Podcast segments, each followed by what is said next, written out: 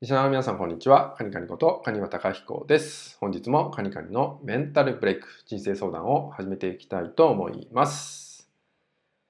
はい、今日はですね、たまにはオフの日を堪能してみましょうっていうね、ことをお伝えしていきます。えー、結構当たり前のことだと思うんですけど、まあ、特に個人でね、お仕事されている方、僕もそうなんですけど、個人で仕事をしている方っていうのはこのオフそのものっていうのをどうしてもおろそかにしてしまう忘れてしまうってことが起きてしまうんですよね。まあ仕事が楽しいがゆえに忘れるってこともあれば忙しいから忘れてしまうってこともねあったりします。ただだからこそですねだからこそオフの日を堪能する時間を意識して作ってもらいたいんですよね。でこの時間こそが実は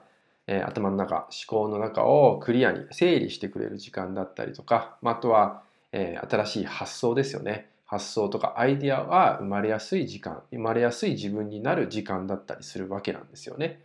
なので、え意図的に意識的にオフを作るってことはね大切にしてもらえたらと思います、えー、実は僕もですね先日、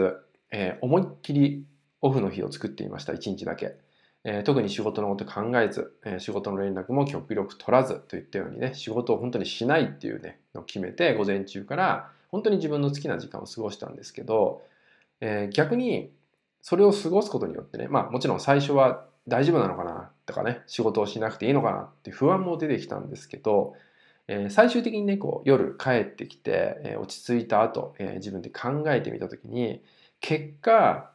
これも仕事に生きるんだなっていうのを気づくことができたんですよね。まあ、そこでやっぱ生まれてきたアイデアっていうのが、えー、次の日にはね、例えばもう文章にできたりとか、まあ、自分情報発信してますから、そういう文章にできたりとか、まあ、形に変わっていったりとか、そういうこともね、実感してるんですよね。まあ、これってやっぱりこうオフの時間を作ってね、こうひたすらリラックスをすることによって、えー、自然とね、頭の中がこうクリアになってきている状態が起きたからこそ、え後に、えその整理された状態で、ま新しいアイディアが生まれてくるっていったような結果になったんじゃないかって思ってるんで、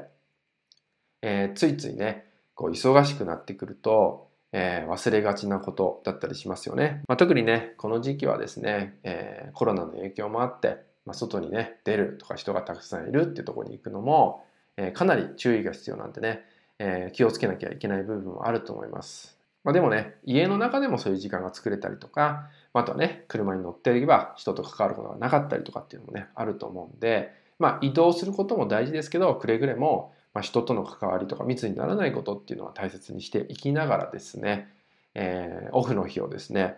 えー、堪能してみる。意識して作ってみる。本当に、それこそスマホを開かないとかね、そういうことを大事にしてもらえたらと思うので、ぜひね、やってほしいと思います。そこで感じ取れること必ずありますから、それでまた感じ取れたこと何かありましたら僕の方にもね、ぜひ聞かせていただけると嬉しいです。えー、日常の中で、えー、1日だけでもいいのでぜひ作ってみてください。